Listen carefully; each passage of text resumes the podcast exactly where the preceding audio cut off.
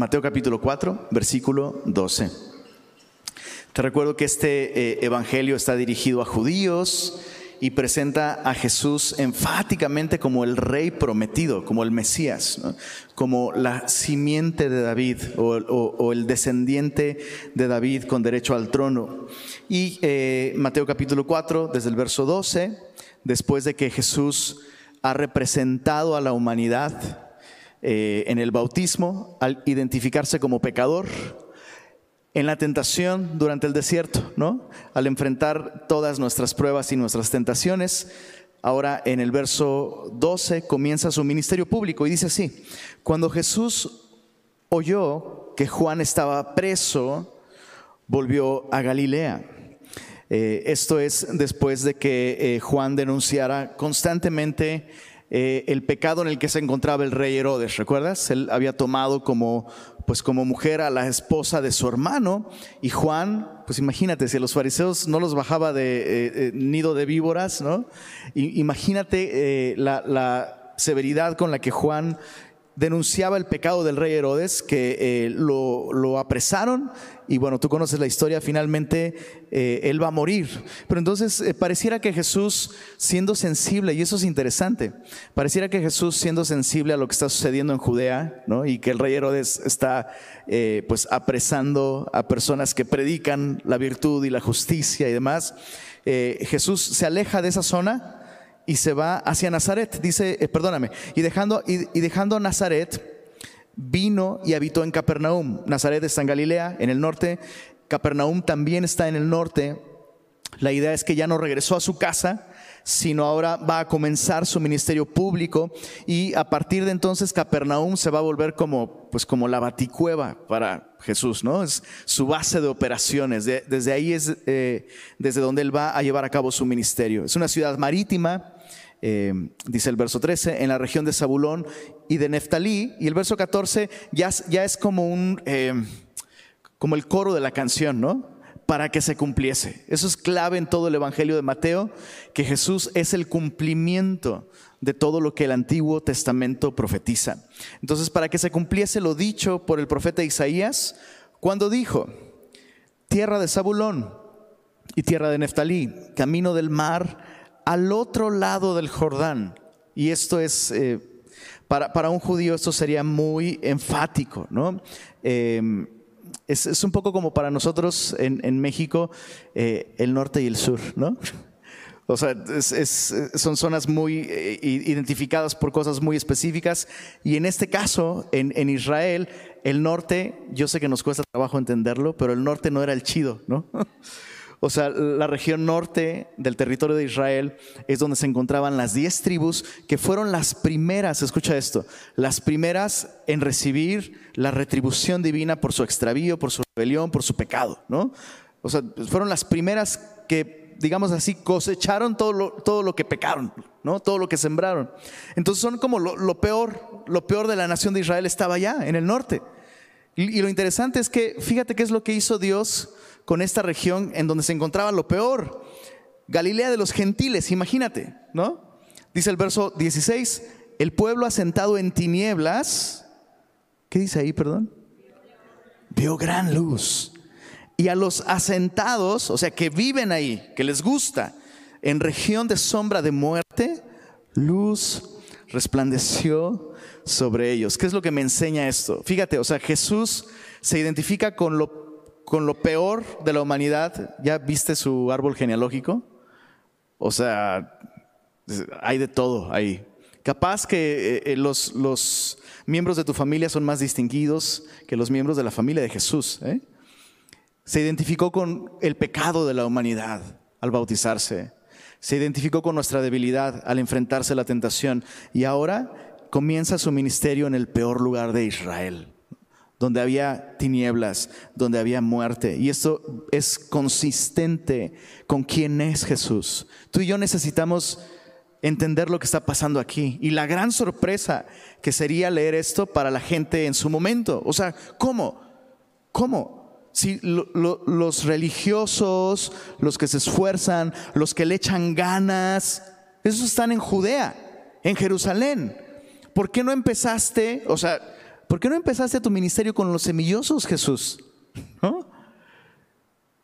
Jesús se fue, se fue a la peor zona con las peores personas, con los olvidados, los que el propio pueblo de Israel dice, ellos ya, ya, no, ya no van a alcanzar ni salvación, lo peor está ahí.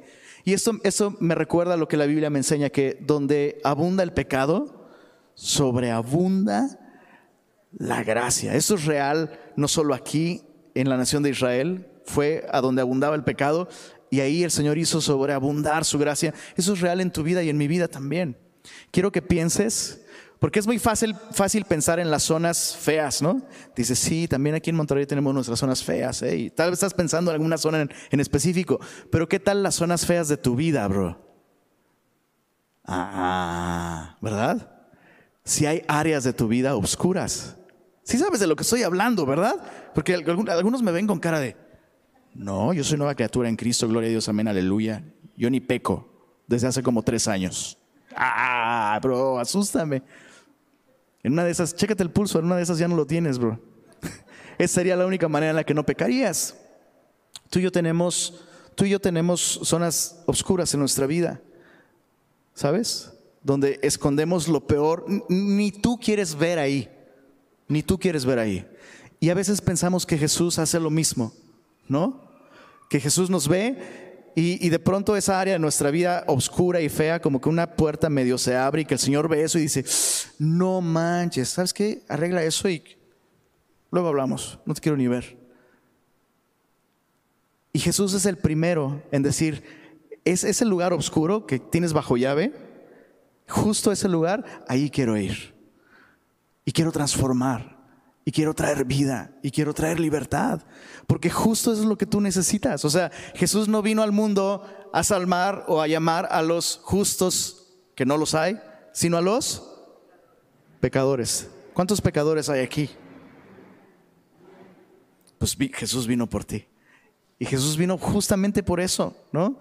Entonces, quiero que, quiero que anotes, que pienses un área oscura de, sombra de muerte en mi vida. Hay un hábito, hay una idea, hay un pecado, hay una tentación, hay algo que, dices, ni yo, ni a mí me gusta ver eso y admitir que yo tengo eso en mi vida.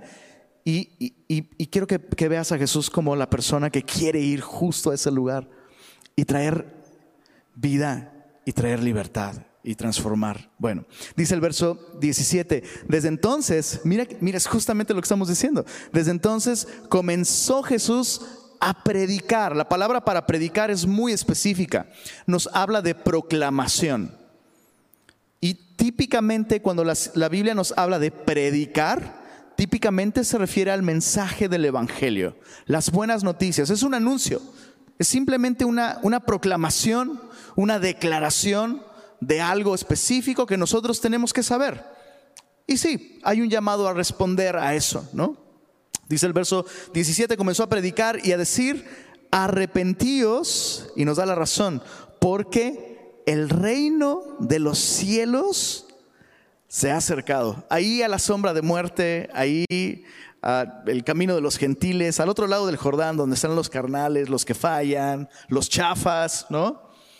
Ahí Jesús predicó este mensaje, arrepiéndanse, vuélvanse a, vuélvanse a mí, vuélvanse a Dios, porque Dios ya se ha acercado a ustedes.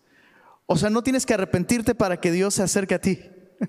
Sí, claro, el pecado hace una división entre Dios y nosotros, y la Biblia enseña eso muy claramente, ¿verdad? Pero volvernos a Dios es, es justamente la manera en la que Él trata con nuestro pecado, ¿no? Volvernos a Él. Arrepentirnos es eso, es un cambio de mentalidad, un cambio en nuestra forma de pensar. Y, este cambio va a ser producido en parte por saber esto y por creer esto, que Dios te está buscando, que Dios se ha acercado a ti. Sabes, el, el día de hoy, el simple hecho de que estés aquí, a mí me enseña algo, que Dios te está buscando, que Dios quiere algo contigo, que Dios quiere una relación contigo. Entonces, Justo a esa zona Jesús comienza con su predicación y me encanta lo que comentó, ya no recuerdo quién lo comentó, pero alguien lo comentó. Arrepentíos es la primera palabra de la fe cristiana. Es muy interesante porque es justamente lo que Jesús comenzó a predicar. ¿Cuál, fue el, el primer mensaje que salió de la boca de Jesús? Arrepiéntanse. ¿La razón? Porque Dios los está buscando. El reino de los cielos ya se ha acercado. Bueno, verso 18 dice así. Andando Jesús junto al mar de Galilea, vio a dos hermanos, Simón, llamado Pedro, y Andrés, su hermano, que echaban la red en el mar porque eran pescadores. Y les dijo, venid en pos de mí y os haré pescadores de hombres. Se asume, se entiende que eh, pasó algún tiempo, no sabemos qué tanto, pudieron haber sido semanas, ¿no? En las que Jesús estuvo predicando este mensaje del verso 17, ¿no? Arrepiéndanse, el reino de los cielos se ha acercado. Y eh, probablemente tras algunas semanas o algunos días de estar escuchando a Jesús, Jesús identifica a ciertas personas y en este caso identifica a Pedro y a su hermano Andrés y los llama y les hace este llamado, vengan en pos de mí y haré de ustedes pescadores de hombres. Es importante aclarar esto porque no significa que era la primera vez que veían a Jesús, ¿no? No sé si a veces como que tienes eso en mente, sobre todo si has visto películas ¿no? sobre la vida de Jesús, ¿no? y de pronto Jesús vence la, tentación en el desierto y luego hay una escena a la orilla de la playa y Jesús va, va caminando por ahí y el camarógrafo solo eh, enfoca la sombra ¿no? acercándose y de pronto unos pies. Y estos dos pescadores, por alguna razón, no le pueden quitar los ojos de encima a este extraño hombre que está ahí. De sus palabras, de sus bocas salen esas palabras, síganme y los haré pescadores de hombres. Y como hipnotizados, ¿no? Ah, sí, claro. No, de ninguna manera. Hubo un tiempo en el que Jesús estuvo hablándoles sobre esta idea de arrepiéntanse. Dios está buscándolos vénganse, vuélvanse, vuélvanse a, Dios. Y entonces ellos están respondiendo a esta invitación. Muchas gracias, bro. Están respondiendo a esta invitación. Y eh, vale la pena echarle un vistazo al verso 19. O sea, hay dos cosas muy específicas aquí. Una causa y un efecto. La causa es este llamado. Venid en pos de mí. es lo que Jesús desea, ¿sabes? Que le sigamos. Y el efecto sería, y os haré pescadores de hombres. En otras palabras, eh, no nos podemos volver pescadores de hombres sin primero dejarnos pescar por Jesús. ¿Se entiende? muchas veces, eh, no sé, como que se hace mucho énfasis en, si estás yendo a una iglesia cristiana, pues deberías pescar hombres. Y, y, hay algo de cierto en la necesidad de enfatizar nuestra responsabilidad de predicar el Evangelio, pero sabes, seguir a Jesús es la clave. O sea, no hay manera de estar siguiendo a Jesús sin que eso resulte en que otros también quieran seguir a Jesús. Y, una vez más, ya saben que siempre me dirijo a los papás, no es, no es por otra cosa, sino por el hecho que yo soy papá. Entonces es un recordatorio para mí. Si, si quiero que mis hijos sigan a Jesús, ¿qué es lo que tengo que hacer? Léeles la Biblia todos los días, que se memoricen versículos, que no falten al Club Semilla. ¿Será eso? Si yo quiero que mis hijos sigan a Jesús, yo debo seguir a Jesús. Es así como funciona, ¿no? Jesús lo, enseñó así de claro, vengan en pos de mí y os haré pescadores de hombres. Es Él quien, quien hace esto de nosotros. Verso 20 dice, ellos entonces, dejando al instante las redes, le siguieron. El verso 20 es especialmente relevante para el día de hoy. Hace algunos, algunas semanas yo dejé las redes sociales y mi relación con Jesús ha sido mejor ¿eh? desde entonces. Entonces, ¿cuántos tienen redes sociales aquí? Échale un vistazo al verso 20, bro. Dejando al instante las redes le siguieron, ¿no? Solo digo, si muchos aplican la de, a ver, que me hable el Señor, ¿no? Pues a ver, verso 20. Bueno, verso 21. Pasando de ahí, vio a otros dos hermanos Jacobo, hijo de Zebedeo, y Juan, su hermano, en la barca con Zebedeo, su padre, que remendaban sus redes y los llamó. Es interesante que Pedro y Andrés no tienen a su papá allí. Entonces muy probablemente Pedro y Andrés son mayores que, que, que, Juan y Jacobo, ¿no? Porque Juan y Jacobo aún tienen a su papá allí, perdón, pero Pedro y Andrés no tienen a su padre ahí, entonces eso nos da una idea más o menos del tipo de personas que Jesús está llamando. En primer lugar son pescadores. Híjole, no, sé con qué comparar a los pescadores. Un equivalente aquí. camioneros, tal vez, mecánicos, camioneros, camioneros, ¿no? O sea, como que, como que son, gente dura, son gente ruda. Lo último que pensarías es llamar a un camionero para volverse pastor, tal vez, ¿no? No sé, es como un ejemplo. Y Jesús está llamando gente atípica, está llamando pescadores. O sea, es gente a la que la vida se le va en el trabajo. Trabajaban principalmente de noche, ¿no? Un trabajo tan demandante, tan, tan eh, físicamente agotador, que pues durante el día eran zombies, ¿no? O sea, tenían que descansar durante el día porque se pesca de noche. Es en la noche cuando los peces suben a la superficie. Entonces, eh, otra vez, es, el último tipo de persona que tú dirías, ay, Dios quiere usar a esta persona, ¿no? Y, qué bueno es considerar este tipo de cosas, ¿no? Porque a lo mejor tú has pensado eso. Ay, Dios, a mí jamás Dios me llamaría como para que yo le sirviera. Pues mira, aquí tenemos a estos, a estos eh, pescadores, ¿no? Dice el verso 22, ellos dejando al instante la barca y a su padre le siguieron. Y recorrió Jesús toda Galilea enseñando, eso es interesante, mira todo lo que incluía el ministerio de Jesús, enseñanza, ¿no? Enseñando en las sinagogas de ellos. Número dos, predicación o proclamación del Evangelio, predicando el Evangelio del reino. ¿Cuál reino? El reino de los cielos. El reino de Dios se ha acercado. Y lo tercero que incluía su ministerio era señales, en este caso sanidades, y sanando toda enfermedad y toda dolencia del pueblo. Y se difundió su fama por toda Siria. O sea, su fama eh, rebasó los límites de Israel y le trajeron todos los que tenían dolencias, los afligidos por diversas enfermedades y tormentos, los endemoniados, lunáticos. Es interesante que pareciera que la Biblia hace diferencia entre una posesión demoníaca que puede causar, pues obviamente, trastornos de personalidad, ¿no?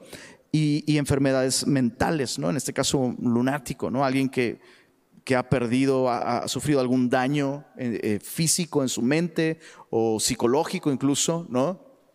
Y es interesante, solo vale la pena como recalcarlo, que la Biblia no mete en el mismo cajón esas dos cosas, ¿no? Y, eso, es, eso es importante porque algunas iglesias eh, ven personas eh, poseídas por demonios cuando hay enfermedades mentales realmente, ¿no? Y otros ven solamente enfermedades mentales cuando pudiera haber una cuestión espiritual detrás. Entonces, solo considera esto, ¿no? La Biblia muy claramente reconoce que puede haber eh, problemas físicos, ¿no? Psicológicos, pero también puede haber personas que están bajo, pues esto, una influencia demoníaca, posesión específicamente, ¿no? Y dice, y lunáticos y paralíticos, y los sanó a todos. Y le siguió mucha gente, subraya eso en tu Biblia. Porque esto lo, que nos muestra es eh, un éxito inesperado. O sea, un hombre que es carpintero, de, un matrimonio con dudosas eh, credenciales morales porque la mamá se embarazó antes de casarse, ¿no? Un hombre que está llamando a pescadores y Dios lo está usando. Y este es el rey. Está mostrando eh, eh, con todo esto su autoridad, su identidad, el poder que Dios le ha dado para realmente traer el reino de Dios. Todas estas son evidencias visibles, simplemente, ¿no? Evidencias visibles para eh, darle peso a su mensaje. Él es el, Mesías prometido. Verso 25, le siguió mucha gente de Galilea, de Decápolis, de Jerusalén, de Judea. Entonces empieza Jesús a capturar la atención de las personas realmente religiosas, ¿no? Y del otro lado del Jordán.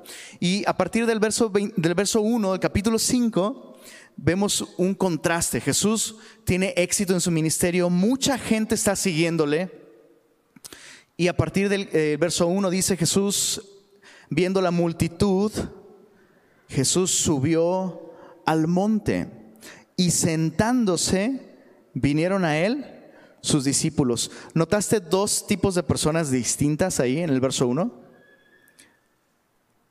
Te invito a que lo veas ahí en tu Biblia. Viendo Jesús la multitud, ¿no?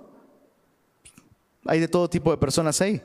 Y al final del verso 1 dice, subió al monte, sentándose vinieron a él sus discípulos. Entonces Jesús nota el, el, éxito que está teniendo su ministerio y lo que hace Jesús es subir al monte. Básicamente es como, ok, si te interesa, tienes que seguirme. Y, esto va, eh, insisto, tan en sintonía con lo que vemos eh, en ciertas figuras del Antiguo Testamento. Eh, el, primer gran personaje que Dios usó en la historia de Israel y que subió a un, monte y desde un monte proclamó la ley que Dios estaba dándoles es Moisés, ¿no? Entonces Jesús se presenta aquí como el nuevo Moisés, ¿no? Que, eh, después de pasar por el desierto, por 40 días y 40 noches, ¿no? Sube al monte y va a proclamar las normas del reino, la ley del reino. Y eso es muy importante. Eh, damos inicio a partir del verso 2 a lo que se conoce como el sermón del monte, justamente por eso, porque Jesús sube lo cual implica que llama a sus discípulos, a quienes les, interesa, tienen que seguirlo y tienen que subir. Y es muy importante entonces entender que este mensaje, este sermón, no está dirigido a la multitud.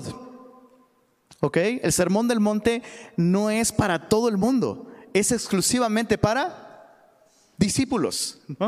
Es un mensaje para discípulos. Muchas personas ven en el sermón del monte como como incluso, ¿no? Como, como un código moral. Incluso hay personas que, se expresan en esos términos, como, bueno, yo, yo no tengo religión más que el sermón del monte. Ah, suena como súper, súper, ah, súper piadoso, ¿no? De hecho, eh, tengo muy grabado en la memoria, allá en, en Tasco, de donde soy originario, hay un callejón, sobre la calle principal, de pronto hay la entrada a un callejón donde siempre están los hippies ahí. O sea, hippies de Davis, bro. O sea, acá con, ¿sabes? Peace and Love y acá en su viajezote. Y tengo muy grabado en la memoria que una vez pasé por ahí y escuché a un hippie literal recitando el sermón del monte. Y los otros hippies allá, sí, bro. I feel you, bro, ¿no? O como se diga en idioma hippie. Y muchas veces pensamos como, claro, claro, esta es la clave para la verdadera espiritualidad. Si haces esto, te vas a volver una persona espiritual. Y no es así como funciona. Jesús no está dándonos aquí el secreto para una vida espiritual. Entonces, haz de el sermón del monte tu religión. No es así.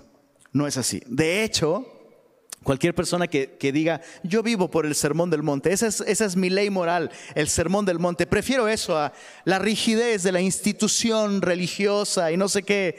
Ah, neta, o sea, ¿se te, hace más, ¿se te hace más suave el sermón del monte, bro? ¿Sí lo has leído bien?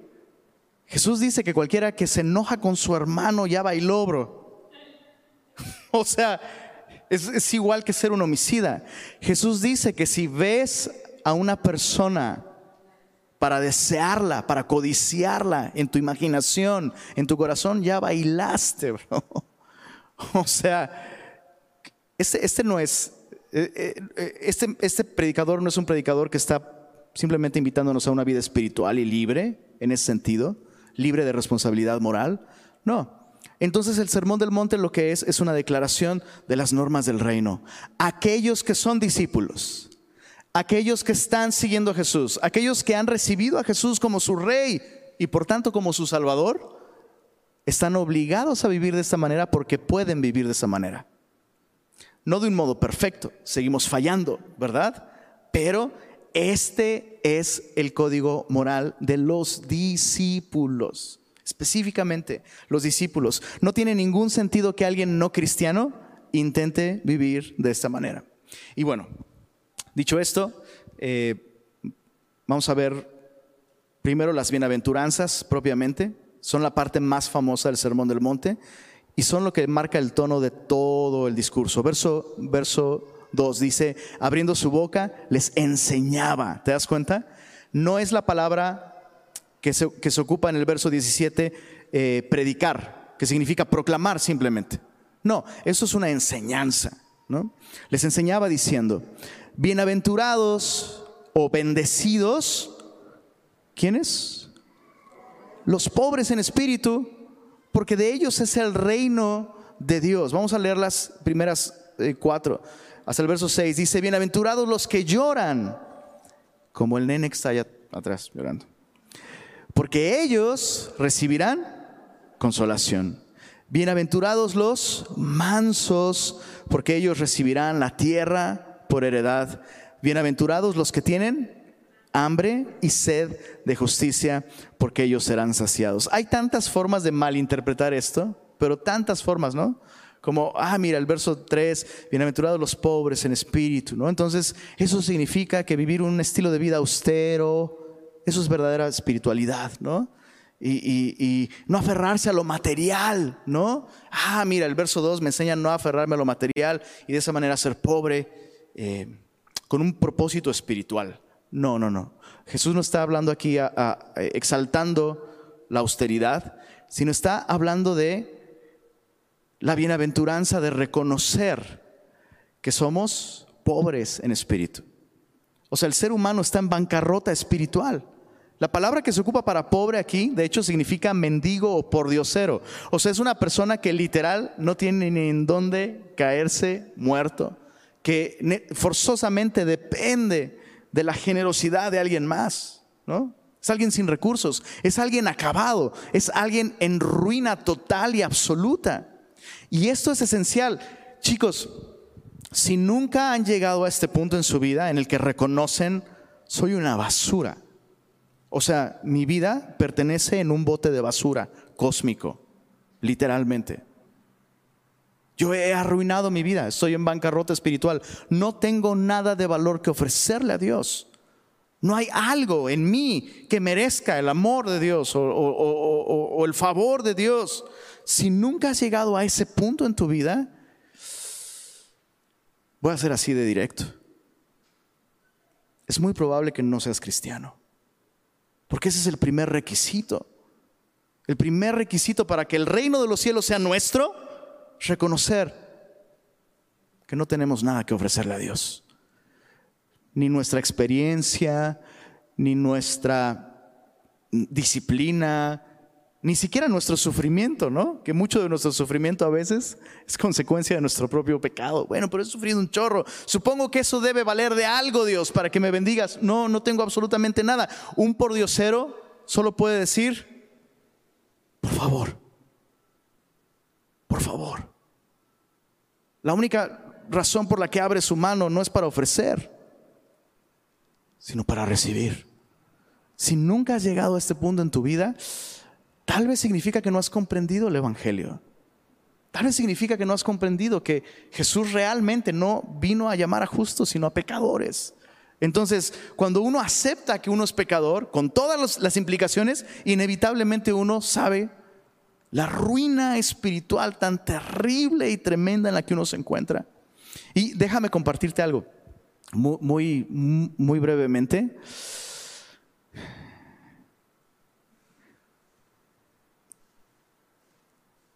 Creo que hay momentos específicos en los que Dios nos abre los ojos a esta realidad. Creo que la vida cristiana no puede comenzar sin el verso 3. Eso, eso estoy seguro de eso. Es imposible que la vida cristiana comience sin que reconozcamos esa bancarrota espiritual. Pero también creo que hay momentos en los que Dios nos permite profundizar en, entender esta realidad. Porque a veces sí, lo, entendemos, pues sí, estoy en bancarrota espiritual y claro que me duele, ¿no? Y lloras un poco, levantas la mano en el llamado, recibes a Cristo y viene la paz de Dios y es maravilloso. Pero luego empezamos a olvidar esta realidad y tal vez Dios nos usa, tal vez nuestra vida ha sido cambiada por Dios y empezamos a pensar, oh, pues no soy tan mal después de todo, ¿no? O sea, después de todo, pues, ¿cómo Dios no me iba a escoger a mí? Si pues, sí que eres sabio, Señor. Y de pronto Dios nos permite, una vez más, y creo que estas segundas experiencias en las que Dios nos permite ver cuán arruinados estamos por nosotros mismos y sin su gracia, creo que esas segundas experiencias son aún más profundas y, son mayores. En, mi caso sucedió, insisto, eh, es imposible ser cristiano sin pasar por el verso 3 en el primer paso, ¿no? Pero tras años de cristiano, Dios me permitió toparme con esta realidad. o sea, siendo cristiano de años, Dios me permitió ver la terrible persona que soy. Y le agradezco a Dios por eso. O sea, creo que, creo que mucho de lo bueno que espiritualmente vivo el día de hoy es un resultado de eso, de que Dios me permitió verlo verlo de nuevo y con mayor claridad, ¿no?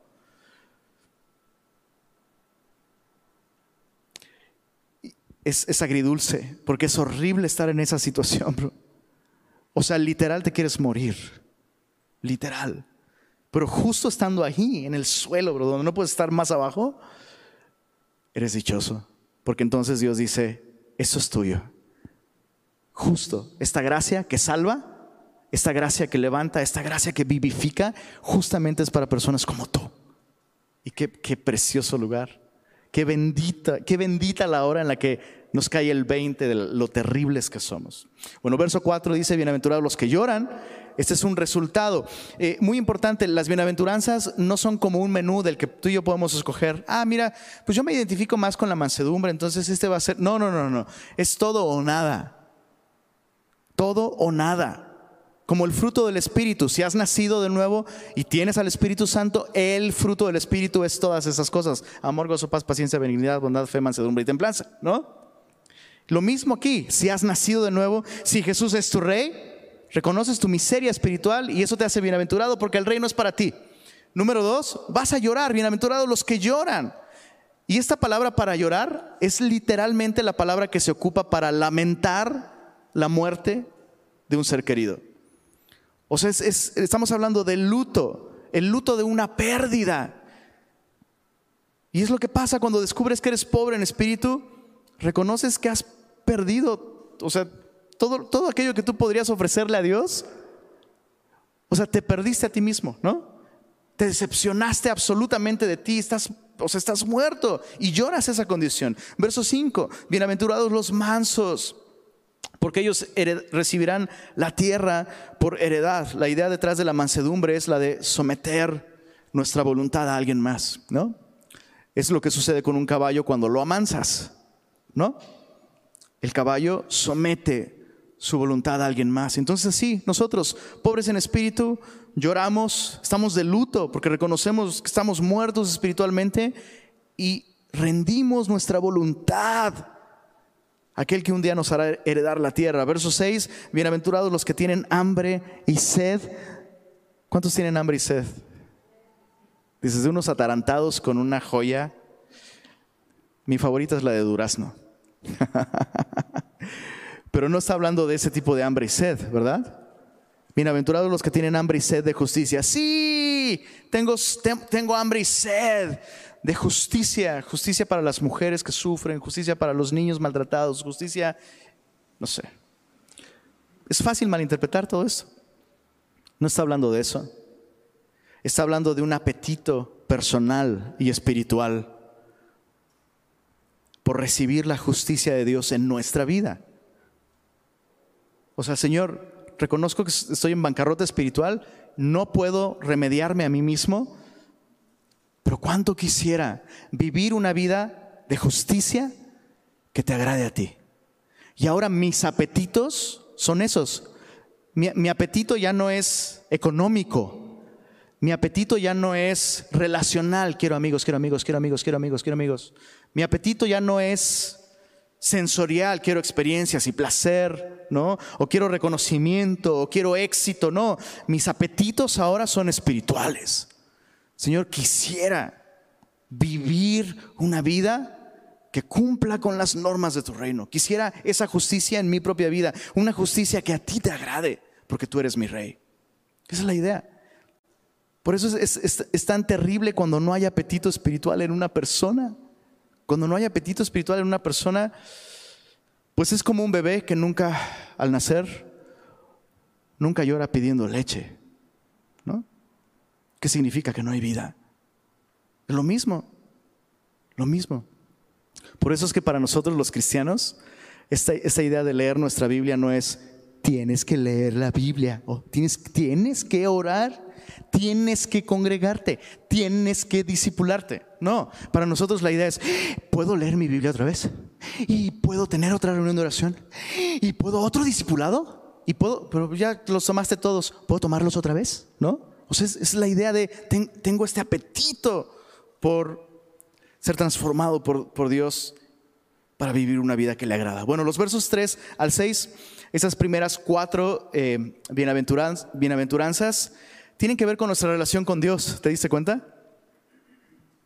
Reconocer nuestra pobreza espiritual, reconocer eh, que no tenemos nada que ofrecerle, rendir nuestra voluntad y despierta este, esta hambre y esta sed de justicia. Versos 7 al 11 pues pareciera que hay cinco bienaventuranzas, pero realmente la del verso 10 y, el verso 11 son una misma bienaventuranza. Entonces son cuatro más. veámoslas todas. Dice verso 7, bienaventurados los misericordiosos, porque ellos alcanzarán misericordia. Pues claro, si tú reconociste tu miseria espiritual, o sea, si realmente reconociste tu miseria espiritual, vas a ver a los demás no hacia abajo, sino hacia arriba, ¿no? O sea, lo que tú me hiciste a mí o la manera en la que tú me fallas a mí no puede compararse con las maneras en las que yo le he fallado a Dios. Yo no tenía nada que ofrecerle y Él en su gracia me salvó. He recibido misericordia asombrosa de parte de Dios, entonces puedo extender misericordia a los demás. Eso es, algo que, Dios desea de nosotros, ¿sabes? Si has recibido misericordia, si has recibido el perdón de tus pecados, ¿los has recibido? ¿Sí? Eso significa que tú y yo estamos llamados a reconocer que los demás tienen el mismo problema que nosotros. ¿Cuánto necesitamos crecer en este aspecto del carácter cristiano, verdad? Porque a poco no, o sea, ¿Puedes criticar a una persona que hace algo terrible? No puede. No puedo creer que fulanito hizo esto. Qué bárbaro. Y, se está discipulando, ¿eh? Hasta que tú lo haces también. ¿Qué sucede cuando tú lo haces? Ves a esa persona con ojos distintos, ¿no? Dices, no puedo creer. Ah, no, yo, yo también, ¿verdad? No puedo creer que no he orado por él. No puedo creer que no he estado ahí para recordarle que hay un Dios que le ama y que le ofrece misericordia, ¿no? Y ahora transporta eso a tu matrimonio, si tu cónyuge es cristiano, a tus hijos, a tus amigos, o sea, bienaventurados los misericordiosos, porque ellos alcanzarán misericordia. Y perdón, pero en el verso 7 sí veo que Dios condiciona. Dios sí está condicionándole al cristiano su experiencia con la misericordia. ¿Te ha pasado que, chicos, les ha pasado que llega un momento en sus vidas en, los que no disfrutan, no perciben los efectos de la misericordia de Dios en sus vidas? Dicen, no sé qué está pasando, pero Señor, o sea, ya te confesé mi pecado, ya he reconocido mis fallas, no, no experimento esa limpieza, no experimento esa restauración, Señor, perdóname, Señor. Y lo que yo veo aquí en el verso 7 es que solo aquellos que extienden misericordia van a alcanzar misericordia. Dios sí condiciona a los cristianos su experiencia con la misericordia divina. Porque tú y yo la hemos recibido, dejar de darla implica cerrar el suministro para nosotros mismos. Ahí está. Bueno, verso, verso 8. Bienaventurados los de limpio corazón, porque ellos verán a Dios. Por supuesto, sí habla en un sentido de pureza moral, pero por el contexto, por el contexto, eh, el énfasis se encuentra no en un corazón limpio como libre de pecado, sino un corazón transparente. Es un corazón limpio, un corazón sin, sin meterle otros elementos, sin maquillarlo, ¿no? O sea, what you see is what you get, dicen los, los gringos. Lo que ves, es lo que hay. Corazón limpio, una sola versión. y Jesús va a hablar mucho de la hipocresía en el resto del Sermón del Monte. No se preocupen, no, los vamos, no lo vamos a ver todo, de verdad. quería, ver, quería ver el capítulo 5, pero vamos a, terminar hasta el verso 12 nada más. Así que respira.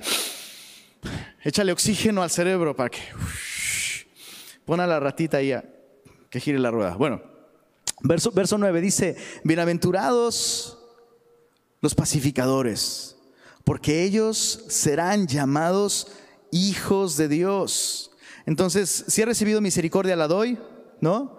Si tengo un Dios que me perdona, ¿verdad? Y que me ve tal cual soy, ahora sí que si lo sabe Dios, que lo sepa el mundo. Y puedo mostrar un corazón limpio en mis relaciones. Puedo mostrarme tal cual es. Puedo permitirle a, otras personas tener el concepto de mí que yo mismo tengo. Sé que, sé que fallo, sé que suelto el balón, sé que tiro el vaso. No, no, no, soy intentando impresionar a otros, maquillando mi corazón para que, o, mi vida, para que piensen de mí, uy, Lenin es súper espiritual. Bro, platica con mi esposa y santo remedio, bro. Qué, increíble y qué, liberador, ¿no? Vivir sin tener que estar fingiendo algo que no, no somos. Maravilloso. Bueno, verso, verso 9, los pacificadores. Ellos serán llamados hijos de Dios porque Dios es el máximo pacificador, ¿verdad? Que nos amó a nosotros y que mostró su amor para con nosotros en que siendo aún pecadores, o sea, Pablo dice, si siendo enemigos de Dios fueron reconciliados con Dios por la sangre de su Hijo, ¿cuánto más ahora que son sus hijos, ¿no? Entonces, no es normal, escucha esto, no es normal que un hijo de Dios viva dividiendo a las personas. No es normal. Eso es contrario a las normas del reino. En el reino de Dios se espera que sus miembros, los hijos del rey, reflejen su carácter trayendo unidad. Recuerda que la palabra paz, tenemos todo un estudio sobre la paz. Revisa nuestra serie de Adviento en nuestra app, puedes descargarla gratis. Pero eh, la paz, recuerda, tiene la idea de plenitud, ¿no? Unir dos cosas que están sueltas. Eso, es lo que estamos llamados a hacer, ¿no? Y por supuesto a través del mensaje del Evangelio, el, el, Evangelio que reconcilia a todos con Dios. Verso, verso 10 y verso 11 son la misma bienaventuranza. Y es, muy, es, es un cambio interesante e inesperado, ¿no? Imagínate una persona así, Quiero que lo visualices, por favor, visualízalo. Es alguien que reconoce que es pobre espiritualmente y le duele más que lo que otros hacen en contra de él o cómo pecan contra él. Le duele su propio pecado, experimenta la gracia de Dios, la extiende a otros, busca reconciliar a otros con Dios. Dices, wow, lo quiero de vecino, ¿no? Lo quiero de amigo, lo quiero de cónyuge, no sé. Como que sería una persona súper popular que todo mundo ame Versos 10 y 11. Bienaventurados los que padecen persecución por causa de la justicia. O sea, formamos parte de un reino ahora y la justicia de este reino transforma nuestra vida. Y Jesús dice, este mundo, este mundo va a aborrecer este estilo de vida. O sea, no vas a ser popular. Por eso es tan interesante cuando de pronto vemos ciertas corrientes, ¿no? Dentro del cristianismo o ciertas tendencias. Y ojo, no, estoy diciendo que nosotros como semilla estamos libres de eso. O sea, nos puede pasar a todos nosotros. Cuando un cristiano como que intenta, no sé, parecer relevante al mundo, ¿no? Queremos ser relevantes y que vean que no somos raros y que somos chidos y que somos buena onda. Y Jesús dice, si me estás representando correctamente, pues claro, vas a ser luz y a quienes estoy llamando van a responder, vas a ser sal y muchos van a descubrir el sabor de mi perdón y de mi gracia, pero el sistema de este mundo te va a odiar te van a aborrecer y vas a ser dichoso, bienaventurados los que padecen persecución por causa de la justicia, porque de ellos es el reino de los cielos. ¿Te das cuenta? Había una técnica eh, de enseñanza de los rabinos que comenzaban con una idea y al final de su punto o su discurso terminaban con la misma idea. Verso 3, bienaventurados los pobres en espíritu porque ellos es el reino de Dios. Verso 10, Bienaventurados los que padecen persecución por causa de la justicia, porque de ellos es el reino de Dios. E, e, Estas dos declaraciones son como un paréntesis que dicen, todo esto es parte de un mismo paquete. Entonces no puedes ser mi discípulo sin experimentar todas estas cosas. Padecerás persecución. Verso 11, bienaventurados sois cuando por mi causa os vituperen y os persigan. Por eso te decía, verso 10 y 11 son una misma bienaventuranza porque hablan de persecución las dos. Y mira el verso 11 es muy importante. Porque no, ojo, cuando, cuando decimos bienaventurados los que padecen persecución por causa de la justicia, a lo mejor pasa por tu mente la idea de, ay, estoy súper bien entonces, estoy súper bien. Porque yo les digo a todos en mi edificio o en mi colonia, les digo a todos los lo injustos que son y cómo se van a ir al infierno por sus pecados y por no leer la Biblia y por no ir y por celebrar el Halloween y por y les digo a todos que están súper mal. Y me odian. Entonces, ay, gracias Dios. Mira, soy súper bienaventurado, estoy padeciendo persecución por causa de la justicia. No, no estás padeciendo persecución por causa de la justicia. Estás padeciendo persecución por ser, ¿cómo decirlo amablemente?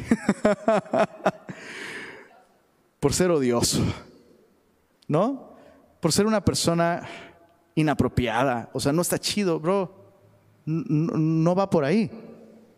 Pero cuando tú vives una vida de justicia, tú, o sea, no que les digas a todos cómo deben de vivir, pero cuando tú vives así y cuando en tu trabajo no te prestas a hacer algo, tú, porque no es justo, te van a odiar. Te van a odiar. Cuando tu grupo de amigos o vecinos te invitan a comer y empiezan a hablar súper mal de alguien, y tú, por causa de la justicia, dices, yo no voy a participar de eso. Perdón, pero ¿podemos cambiar de tema? No, pues que no, ¿qué te pasa? No sé qué. Bueno, pues conmigo no cuenten, perdón. La gente te va a odiar por eso. ¿Se, entiende el punto? Entonces, les conté de este señor que cuentan, ya ves que hay muchas leyendas cristianas, ¿no? Pero cuentan de este señor que trabajaba en una empresa que fabricaba televisores en el almacén y un día lo despidieron. Entonces llega a su iglesia, hermanos, oren por mí, soy una super prueba, pero no importa porque estoy padeciendo persecución por causa de la justicia, porque me, puse a destruir los televisores que construyen esas cajas del diablo, ¿no? Y se puso a destruir, literal, se puso a destruir las, las teles y pues lo corrieron, ¿no? Y el cuate decía, me están persiguiendo por causa de la justicia. No, eso no es, no va por ahí. Es más fácil destruir un televisor que destruir un hábito en tu propia vida. ¿No? Y de eso Jesús va a hablar en los siguientes versículos, pero esa es la idea. Todo esto, insisto, no te salvas tratando de vivir el sermón del monte. No, no puedes ganar, no, no, es que Jesús te está diciendo, mira, haz esto y te vas a ganar la salvación. No, Jesús está diciendo, hey, discípulos, aquellos que han decidido seguirme como a su rey. Yo les voy a dar vida y estas son las normas del reino.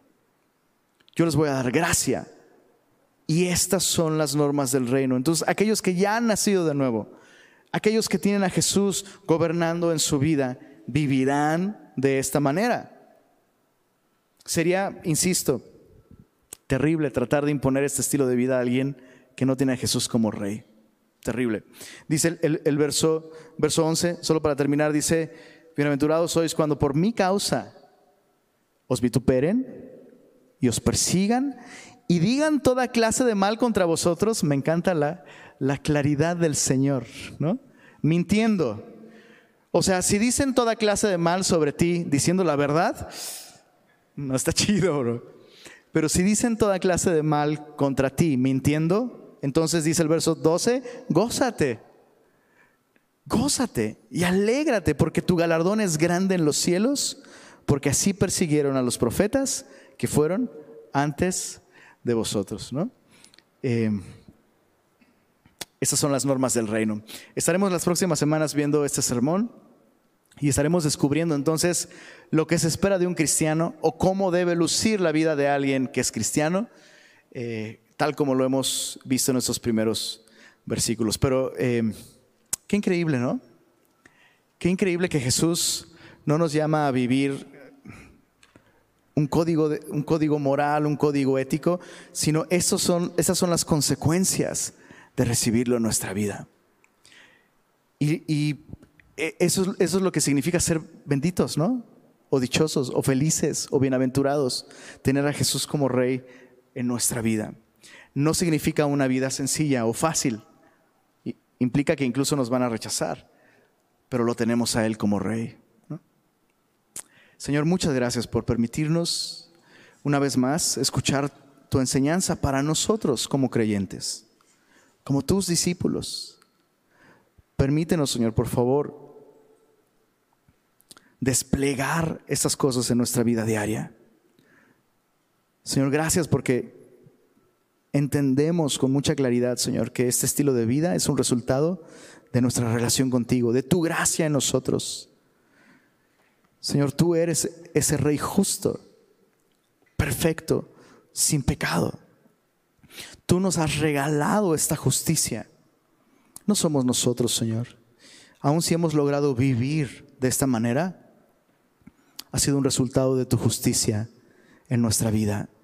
Y por eso te damos a ti el honor y la gloria, Señor. En el nombre de Jesús oramos. Amén.